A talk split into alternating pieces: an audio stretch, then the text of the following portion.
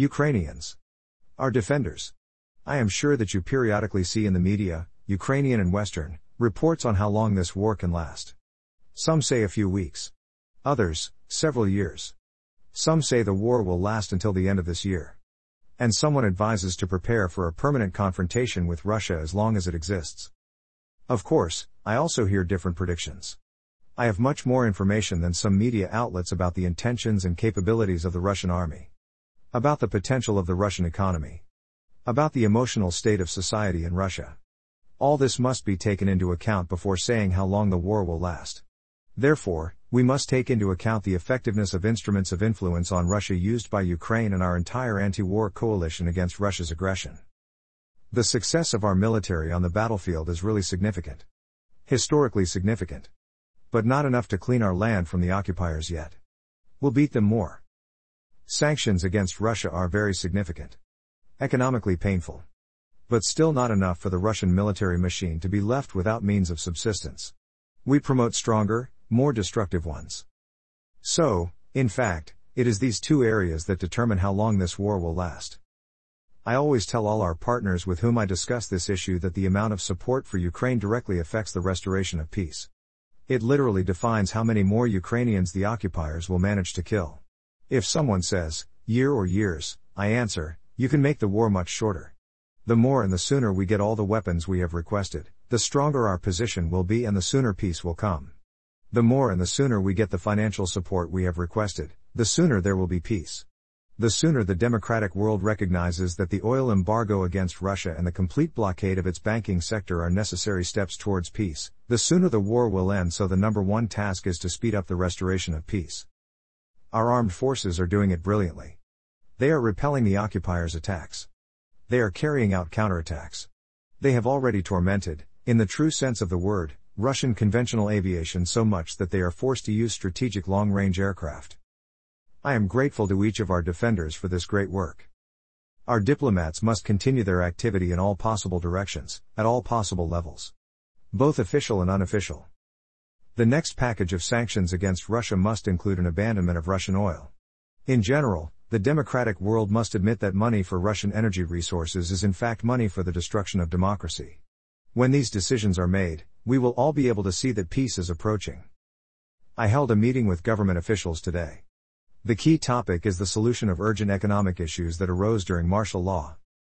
It was noted that four fifths of all Ukrainian enterprises have already returned to work in a safe area.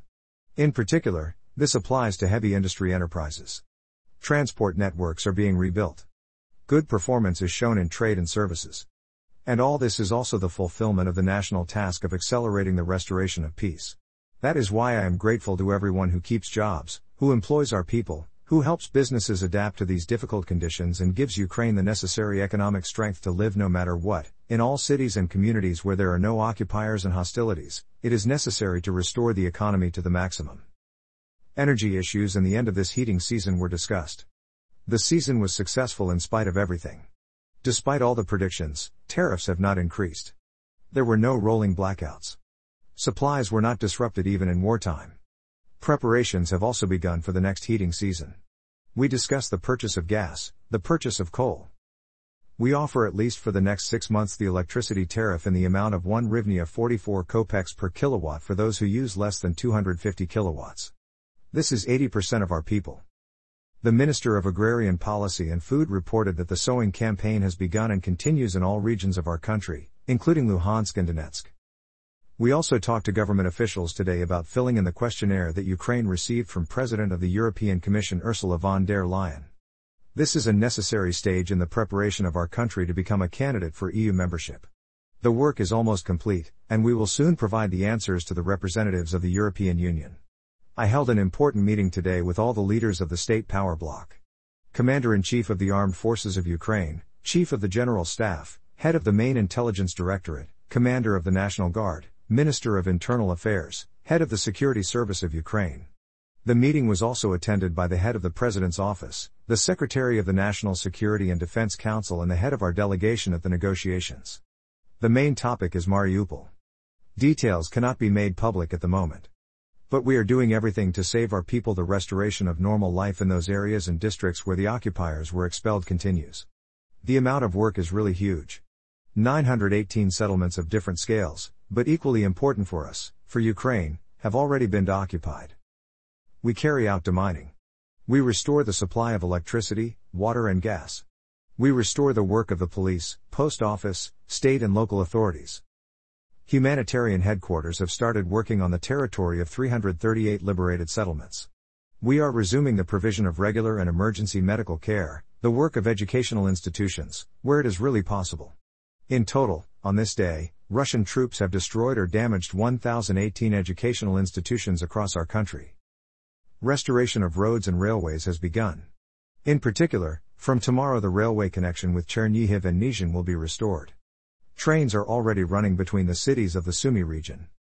The teams of Ukravtodor and Ukrzaliznytsia work quite efficiently, and I am grateful to them for this speed for giving people back a sense of normal life, which the occupiers tried to destroy forever. In the south and east of our country, the situation is still very difficult, far from talking about recovery. In the occupied districts of the Kherson and Zaporizhia regions, the Russian military continue to terrorize civilian residents of our country. They are looking for anyone who has ever been associated with the Ukrainian army or government agencies. The occupiers think that this will somehow make it easier for them to control the territory. But they are wrong. They deceive themselves. The problem of the occupiers is not that they are not accepted by some activists, veterans, or journalists. Russia's problem is that the entire Ukrainian people does not accept it and will never accept it again. Russia lost Ukraine forever.